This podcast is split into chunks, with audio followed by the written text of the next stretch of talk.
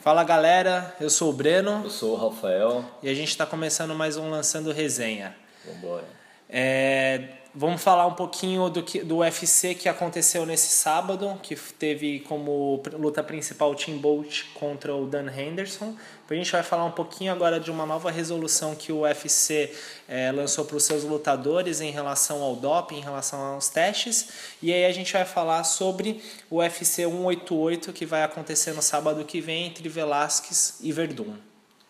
Vai ser realmente poderoso. É bastante coisa. Para quem ainda não notou, o UFC tá com a agenda cheia, né? Agenda Todo cheia. final de semana tá, tá acontecendo luta. E era né, uma resolução que o Dana White queria, né? Ele queria ter um número Encher evento, alto de evento. Né? Não uhum. sei se essa é a melhor abordagem. Tem gente que critica porque acha que o evento perde aquela qualidade, né? Acaba ficando muito filler, né? Fica aquela coisa só para encher linguiça mesmo, né? Mas... É, é que assim, quando você quer ir para outros mercados, fazer outras coisas, você tem que é, então, abrir a, a, a vantagem é que agora você tem evento na Nova Zelândia, uhum. você tem um evento nas Filipinas, onde for, né? Então, bom, mas vamos lá pro. Vamos lá. É, algumas, a gente vai falando algumas, algumas das lutas, a gente não vai pegar todas as lutas em si, a gente vai pegar as principais e as que mais importam para a categoria e que também importaram para o evento em si, tá? Então a gente vai falar um pouquinho da luta do Thiago Tavares, brasileiro que lutou contra o Brian Ortega, tá? Então foi uma luta muito forte. O Thiago Tavares ele tentou usar muito o jiu-jitsu dele, né? Ele fez, ele, ele foi muito para um grappling, é, ele tem um jiu-jitsu de qualidade, ele tentou fazer isso, só que eu não sei se ele contava com a guarda do Brian Ortega, que atacou, por incrível que pareça, muito mais da guarda. No primeiro round eu achei que o Thiago Tavares perdeu pelo tanto de ataque que o Brian Ortega fez, tanto que o Brian Ortega, ele abriu o supercílio e deixou o Thiago Tavares, na verdade, ele abriu o supercílio e abriu o olho com cotovelada com as costas no chão. E atacou o braço e colocou o Thiago no triângulo umas duas vezes. Acho que ele foi pro braço duas vezes e o triângulo Sim. uma vez. A impressão que eu tenho do Thiago Tavares é que às vezes ele é um tanto passivo nas lutas, né? Eu acho que ele faz aquele jogo clássico do jiu-jitsu de ganhar posição, posição centímetro por centímetro. Então é um jogo meio parado. E eu acho que os americanos, né? Eu essa é uma coisa que eu, eu acho na minha visão. Hoje em dia você tem americanos com um jogo muito mais dinâmico, né? Principalmente esses que estão dominando as categorias agora. Então é um jogo de wrestling com um striking afiado, ground pound muito mais é, agressivo do que a gente via naquela época clássica do UFC que tinha o Coleman, tinha o Henderman, né, que só derrubava e volta e meia uhum. era finalizado. Não, é um jogo dinâmico bate passando a guarda, levanta, troca. Então eu acho que a brasileirada aí precisa dar uma reciclada, se quiser voltar para as cabeças. Assim, às vezes eu sinto que o pessoal, eles têm muito a mentalidade do jiu-jitsu e eles ficam muito na, na questão de ganhar, é o que você falou, ganhar posição em vez de bater um pouco mais. Às vezes ele poderia usar o soco, usar as coisas até para passar uma, para uma meia guarda ou estabilizar num, num 100 quilos e tudo mais e utilizar muito cotovelo, eu vejo pouco brasileiro hoje dando cotovelada. E eu vejo a maioria dos wrestlers atacando muito da guarda, atacando muito da meia guarda. Quando vai para os 100 quilos, eles conseguem bloquear, usar o peso. É, e na verdade é um duelo aí de escolas, né? Uhum, é um é. duelo de escolas aí, o que a gente está vendo.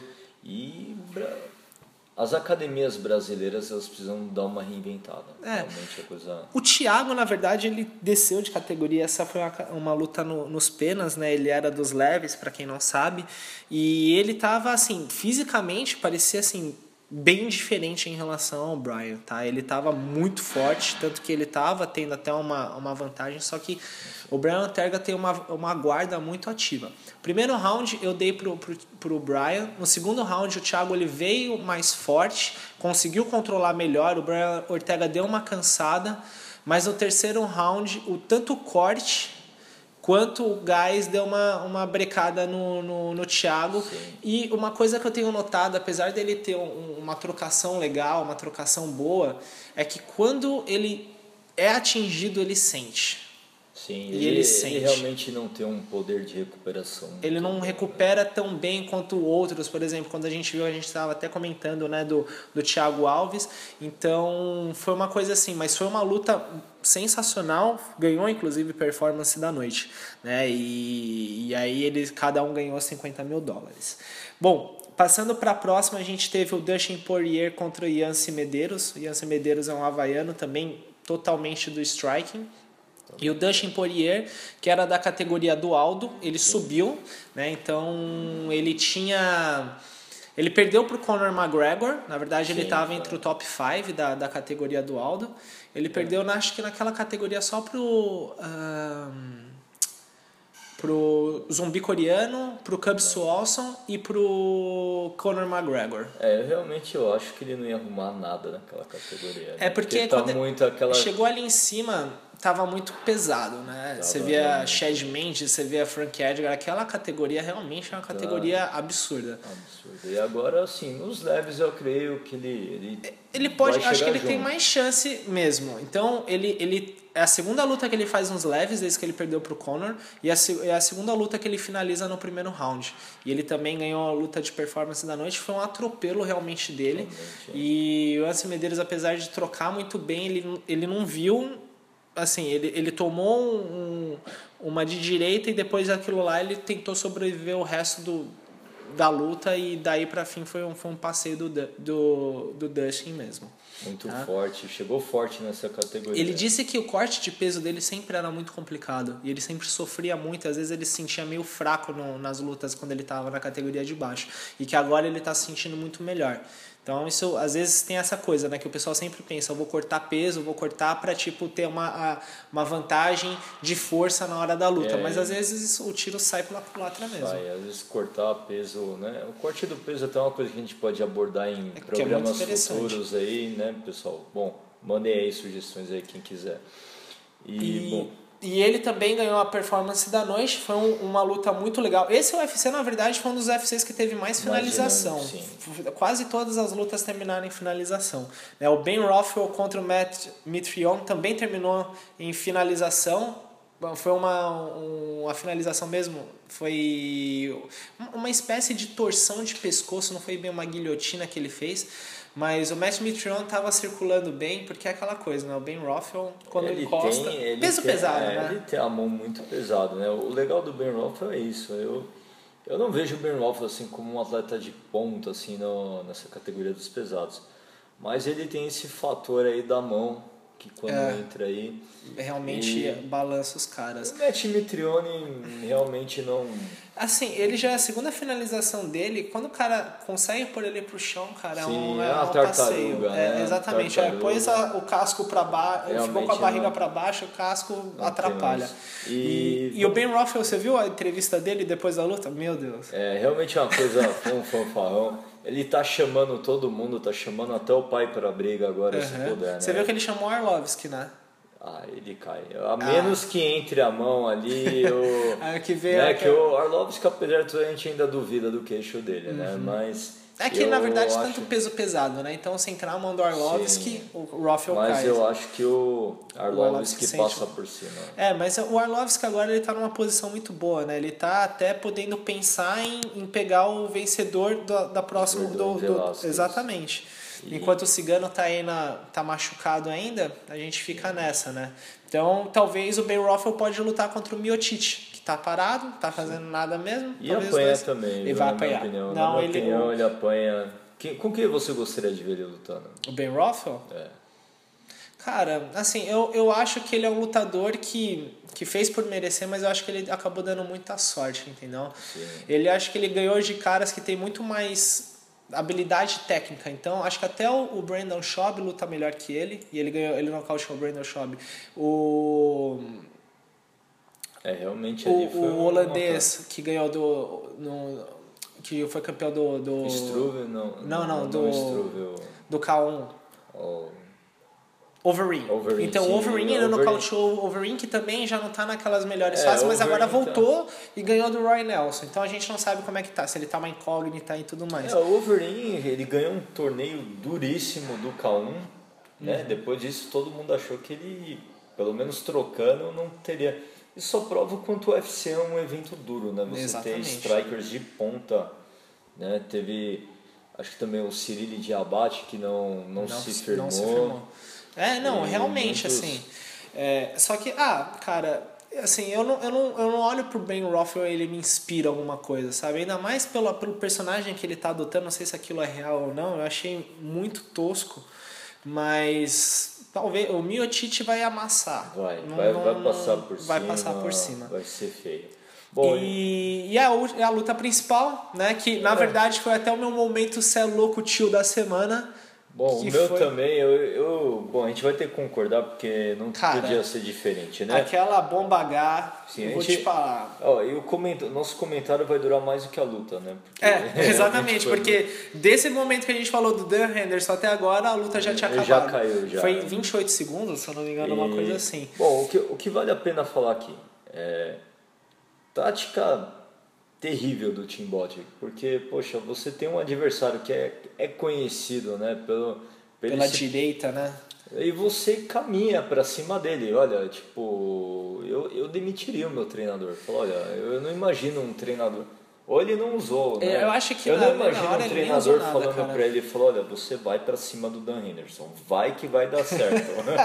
Vai. Esse- Olha, esse plano vai. Esse amigo aí não, né, tá tudo errado. É, então, eu acho que o porque- Tim Bot pegou a mulher do treinador dele pra ele mandar ele fazer isso. Porque eu vou te falar, realmente é aquilo que a gente sempre falou. É, hoje em dia, o, o Dan Henderson ele não tem mais a explosão atlética dele, ele não tem é, mais o, o vigor físico, ele não tem mais aquele gás que ele tinha antes, ele não tem mais aquela Não tem nem os resistência. dentes mais, né? Nem os dentes, mas ele tem. Mas o que acontece? O que ele tem é uma força descomunal. Se o cara, se ele encosta com aquela direita, ele, ele derrubou meio mundo já. Ele tava tomando um pau do, do, do Shogun aqui no Brasil e de repente ele Acertou. ameaçou, ele tava num clinch meio que ameaçou uma entrada de queda. Quebrou o nariz e do quebrou Shogun. o nariz do Shogun com um soco, cara. Então, assim, o nariz do Shogun parecia que tinha sido marretado. Foi uma coisa assim absurda. E é aquela coisa. Mas o Dan Henderson, você olha, por exemplo, para as uma, duas, três, quatro, cinco, seis, sete últimas lutas dele, ele ganhou duas. Sim, vinha já numa Que foi justamente do Shogun e do Tim Bolt. Ele perdeu do Musashi, ele tomou aquele atropelo do Comier, ele perdeu do Belfort, perdeu do Rashad Evans, que foi aquela luta mais ou menos, e do Machida também, que foi aquela Também luta mais ou bem. menos. Né? Então, assim, é aquilo que ele tem, cara. Se você rodar pra direita, se você ficar fazendo aquele joguinho e rodar pra direita, dar a abertura para ele encostar em você, ele vai. E ele encostou com a direita, depois ele deu um upper e finalizou. Encostou Então, ali na grade também acabou, acabou, esquece. ali. E o bot não ia conseguir levantar de forma alguma. Então, a incógnita era, né? É outro que também está na polêmica do TRT, né? Não, Uhum.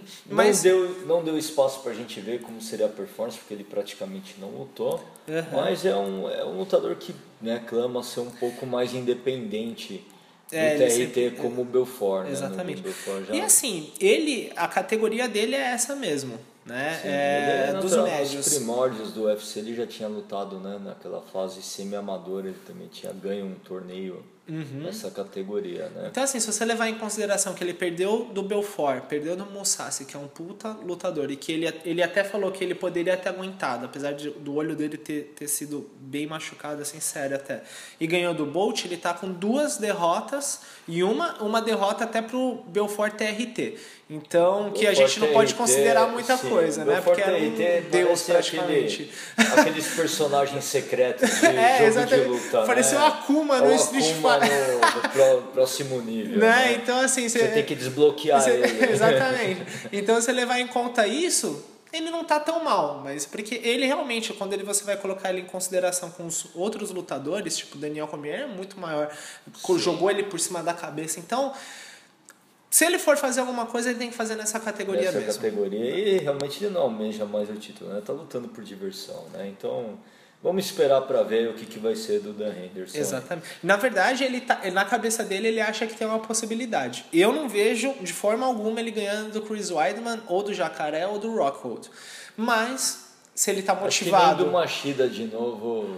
É, Eu não, É, eu não sei, eu, eu não vejo também, assim. Acho que aquela coisa que a gente falou, ele, per, ele, ele tá com 44 anos, cara. Sim, é. São 44. O cara é fera. Ele já nocauteou, pra quem não sabe, o Fedor, né? Que também já tava no final de carreira, né? Mas mesmo assim, ele já lutou em é, médio, meio pesado, pesado. Ele já lutou praticamente todas as categorias, tem não sei quantos cinturões. Então é um cara, é realmente uma lenda. Só que ele tá com 44 anos. E aí você vai pegar uns caras que são monstros também com 28, 30 anos, faz muita diferença. Não tem né? muito- Então, na cabeça dele, se ele tá motivado, ele acha que ele consegue, cara, vai pra cima. Vai pra Vamos ver cima. como é que a gente vai ser. Eu vou adorar ver mais uma luta dele. se ele Também fizer o que ele ser. fez, vai ser melhor ainda, né? Mas beleza, pessoal. Esse daqui foi o nosso recap aí do, do, do UFC que aconteceu esse, nesse sábado. Vamos falar rapidinho só de um, de um ponto que a gente já tinha comentado, inclusive no primeiro podcast, que foi a questão do doping, né?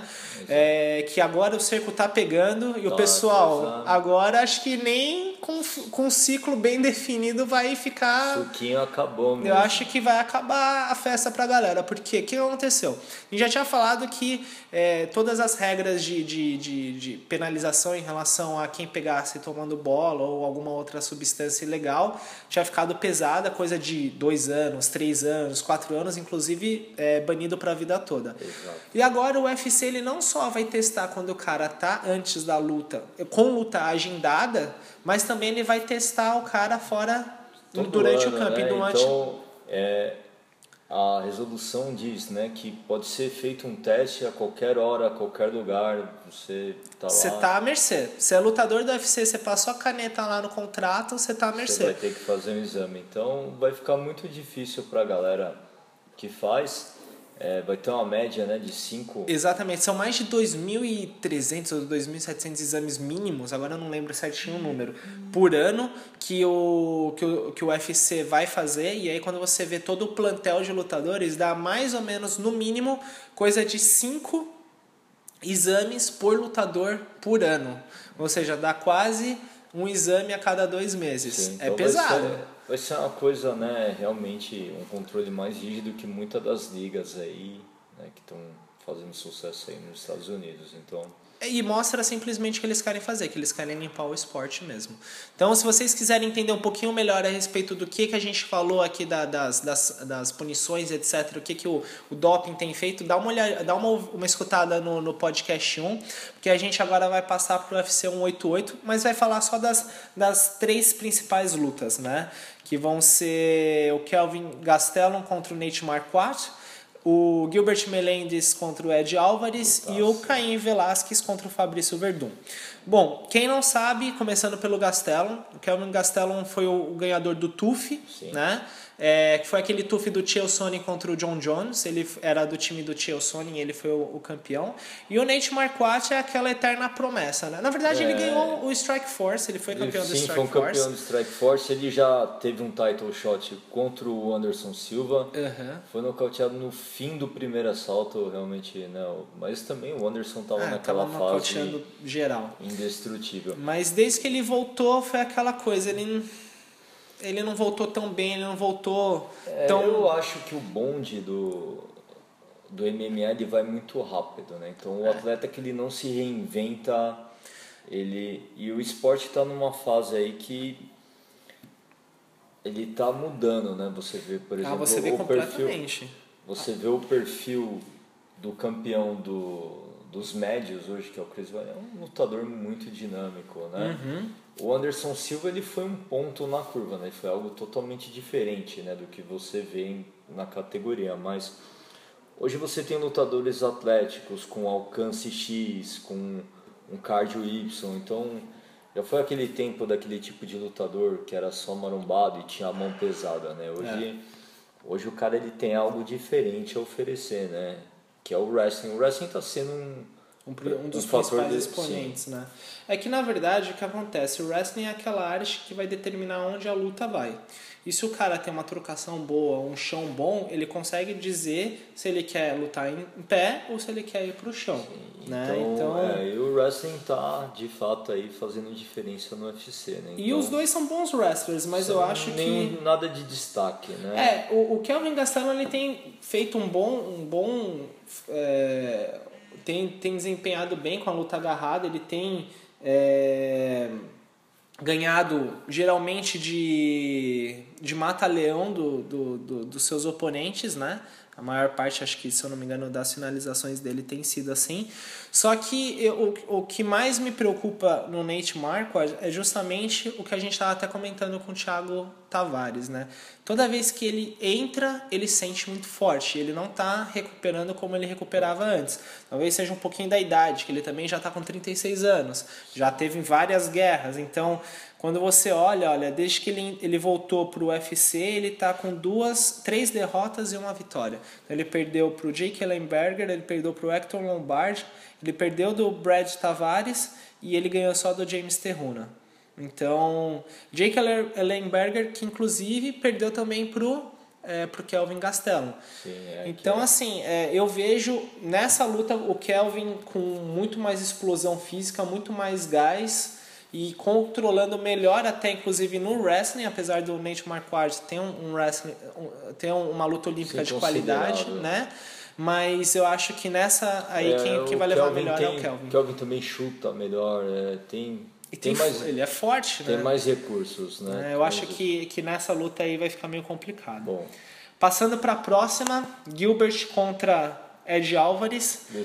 Para quem não sabe, dois campeões de outros eventos. Gilbert Melendez comandou por muito tempo o Strike Force. Ele foi campeão dos leves lá. E o Ed Álvares, por outro lado, também foi muito tempo campeão do Bellator. Bellator. Né? Eu acho que são dois, assim. Lutadores fantásticos. Vai Eu ser. vai ser uma luta bem dinâmica. Tudo para ser a luta da noite, na minha visão. Eu acho que sim. Eu acho que vai os três rounds, aquela guerra lá e cá, eu, eu não tenho previsão para essa luta. Né? Eu, eu gosto muito do Ed Alvarez. Eu, eu gosto dele, mas eu vejo o Melendez forte. Eu, assim, eu acho que aquela luta que ele perdeu para o Pérez não representou bem o, o Melendez do jeito que ele é. Não, não vi assim o, o lutador que ele é perdendo Sim. daquela forma que ele perdeu para o Pérez. Acho que ele tem muito mais para mostrar. Eu acho, eu vejo uma luta dele muito em breve com, com com o Rafael dos Anjos. Eu acho que o Rafael passa do cowboy. Eu vejo o Gilbert daqui a pouco batendo lá na porta do campeão, porque eu vejo ele muito forte. Ele tem uma trocação muito boa, então o boxe é muito bom. Ele, para quem a galera não sabe, treina com os irmãos Dias, né? Então o boxe Sim. dos caras é top. É top. E, e também do Cesar Grace. Então o jiu-jitsu afiado tem tantos dias quanto também tem o. o Ai meu Deus, o nome do, do rapaz, que inclusive é que, que, que já lutou contra o George St. Pierre, que. Jake Shields. Jake Shields, então, sim, é um grande grappler, né? Também. Então, assim, eles têm muita qualidade e ele é um wrestler muito bom. Então, ele consegue também ditar para onde é, ele vai querer. Alves, eu gosto muito da velocidade e do dinamismo dele. É um cara que vai para frente e também não acho que a luta com o Cowboy que, que ele perdeu representou Sim. o lutador que ele é. Acho que ele desempenhou muito abaixo, pode ser que ele ficou um pouco nervoso por Sim. ser a estreia e tudo mais. Eu acho que vai ser uma verdade, vai ser a guerra. Eu acho que a luta da Eu noite vai ser entre os vai dois. Três rounds até o fim. Uhum. E falando em guerra, né? Vai ter o nosso brasileiro aí, o Fabrício Verdun. Aí o coração bate mais forte, né? Nessa hora que vai ter aquele frio na barriga, porque Bom. vai ser o Verdun contra o Caim Velasquez. Bom, Verdun. Vamos lá que ganhou né, o, o interino enquanto o Velasco estava aí de molho. O já está há quase dois anos? Não, está um ano e pouco fora. Tá, tá há muito tempo já. Ele, é, acho que foi o joelho, isso, foi o joelho, que ele machucou. E a última luta dele foi contra o Cigano. Sim, então. O Velasquez, para mim, meu, ele é absurdo, assim. Ele, meu, ele representa o que tem de melhor de dos melhores caminhava para ser um dos melhores pesos pesados da história. Da história. Não por cartel, mas pelo pelo tipo de jogo. Porque ele ele bate forte, ele não cansa, ele vai cinco rounds de forma interrupta e ele tem um jogo muito dinâmico. Ele tem um jogo de peso leve. Então, ele tem um ele não para. Ele é, não bate, para. Bate, ele derruba, bate. bate em cima, bate. Então assim Prensa ele, na grade, bate em você na grade. Ele é algo que a gente não via desde o Fedor. É, né? é Alguém que dominava o oponente de forma assim do jeito que ele faz. Ele, ele faz parecer as lutas dele muito fáceis. Muito fácil. Né? Então, ele, ele não é aquele artista né, de nocaute de um soco só e cai, mas ele realmente ele atropela, ele passa o carro. E o Verdun ele é uma grata surpresa. Ele é alguém que melhorou muito aí nas aulas do Rafael Cordeiro. Uhum. Tá indo muito bem. Tá trocação, tá trocando, você vê dando joelhada. tá softball, chute alto, ele nocauteou o, o Hunt com uma joelhada. Então, assim, tá indo muito bem. E o chão é absurdo, né? É o É. chão de campeão mundial de jiu-jitsu, né? Então, não tem É que um outro falar. nível. Realmente o Verdun ele tá em outro nível. Agora, assim, é... A, a luta também, eu não quero ficar em cima do muro, mas é uma incógnita. Porque o Caim Velasquez está muito tempo no estaleiro. Dois anos mesmo. A última luta que ele fez foi em outubro de 2013. Então vamos lá. Se voltar, se voltar do mesmo jeito, vamos, vamos pressupor que os dois estejam no auge. O jogo, eu não sei como a guarda, né? Eu, eu acredito na guarda do Verdun, foi a guarda que parou o Fedor, então vamos lá. Mas o jogo do Caim Velasquez, ele é interrupto, né? Ele vai cinco rounds no mesmo nível e aí o Verdun tem que estar preparado. Não sei que tipo de estratégia de jiu-jitsu, né? Ele vai utilizar. Em pé, eu tô gostando de ver o striking do, do Fabrício Verdun, mas a velocidade do Caim Velasquez é o que faz a diferença. Então eu vejo uma certa vantagem pro Velasquez pela dinâmica do jogo. Ele conseguir entrar um soco, clinchar, botar para baixo. Eu acho que se o Velasquez vir como ele vai, o Verdun ele pode ter um problema para entrar na luta. Eu acho que o Velasquez não vai querer trocar Franco com o Verdun. Eu acho que ele vai querer fazer um- um- uma variação do jogo que ele fez com o Júnior dos Santos, de ficar imprensando, de, trocar, bater. prensar, derrubar. Exatamente. é. E nesse, nessa questão de ritmo que eu acho que o Verdun ele pode não se encontrar na luta. Porque o Velasquez ele pode fazer esse jogo a luta inteira. A luta toda, E aí você quem defende também cansa. Né? Então, quem bate cansa, mas quem está defendendo, quem está sendo imprensado, quem está defendendo para não ser derrubado, quem está por baixo e que está com aquele peso todo por cima e, e tomando, né, ground and Mas pound. é aquilo, quem cai na guarda do Verdun Então. corre um risco seríssimo. Eu, eu tô assim, se eu, eu, eu vou contra contra a, a regra e a minha aposta vai ser no Verdun pelo chão. Eu, lembro que no primeiro podcast eu falei que o Velasquez comanda, que talvez quem pudesse bater de frente com ele fosse o Daniel Comer, mas depois eu fiquei pensando bem, eu, eu vi algumas lutas e eu assim, eu vi, eu vi muita falha no jogo de chão do Velasquez contra o, o Júnior Cigano. Sim, em termos é, de, ele de não- não aproveitar certas posições de vantagem e também de dar muita brecha quando ele estava por Sim, cima. um de coisas que se ele inocência, fizer braço. com, com alguém, é, com o Verdun, eu acho que é fatal aí deixar um braço sobrando aí, realmente. Não Então, só. É, tá até um triângulo de novo, cara. eu, vou, eu vou contigo também, vamos de Verdun, vamos. Vamos, vamos ver. Toda vez que você que eu aposto com você, às vezes eu acabo perdendo. Mas eu, eu tô com um bom pressentimento. Eu acho que o Verdun vai surpreender o mundo aí e vai se consolidar como, como o campeão campeão. Dos e pesos aí, pesados. A partir daí a gente não sabe, né? E aí, assim, se ele ganhar realmente do Caim Velasquez, aí talvez um cigano, né? mas o cigano depois que lutou as duas lutas com Velasquez também ficou aquela coisa, É, parece Cigano- que tirou muito da Sim, dele, né? perdeu aquele brilho, o Cigano anda recebendo muito dano nas lutas É, dele, então... o Miotite também ele apoiou muito, coisa que ele não, não acontecia com ele antigamente. Mas eu acho que se o o Verdun ganhar do Caim, vai ser aquela coisa que dali, cara, eu não vejo o Brown ganhando dele. O Arlovski tem uma trocação boa, mas o Verdun consegue pôr ele para baixo e aí é um abraço. O Miotite também, não Também vejo não. ele trocando melhor que o Verdun, apesar dele ter um striking de qualidade. De qualidade. Eu acho que o Verdun tem muito mais. É, ele chuta muito mais, ele, ele, ele tem mais recurso de, de ameaçar ir para um chão. Então deixa o cara meio na incógnita de ir muito para cima e ficar com medo de tomar um double nesse meio do caminho. É ver o que vai ser, né? Vamos- Eu acho que vai ser, vai ser bem interessante, que vai ditar justamente como é que vai ser daí pra frente. Então, galera, finalizando esse, esse, esse outro podcast, podcast número 4, estamos aí fazendo algumas mudanças e Em breve estamos novidades. em breve muitas novidades e aí a gente é, vai tentar aí trazer para vocês até a próxima semana uma, uma coisa bem legal. Vamos deixar aí de surpresa, Deixa vamos ver aí. como é que vai ser. Continue acompanhando a gente aí, dê uma força aí, compartilhem. Exatamente, compartilhem, se inscrevam no nosso canal, é, curtam os nossos vídeos, curtam as nossas, né, os nossos, nossos posts, que a gente precisa disso nesse momento. Valeu, pessoal! Um abraço, galera. Até a próxima.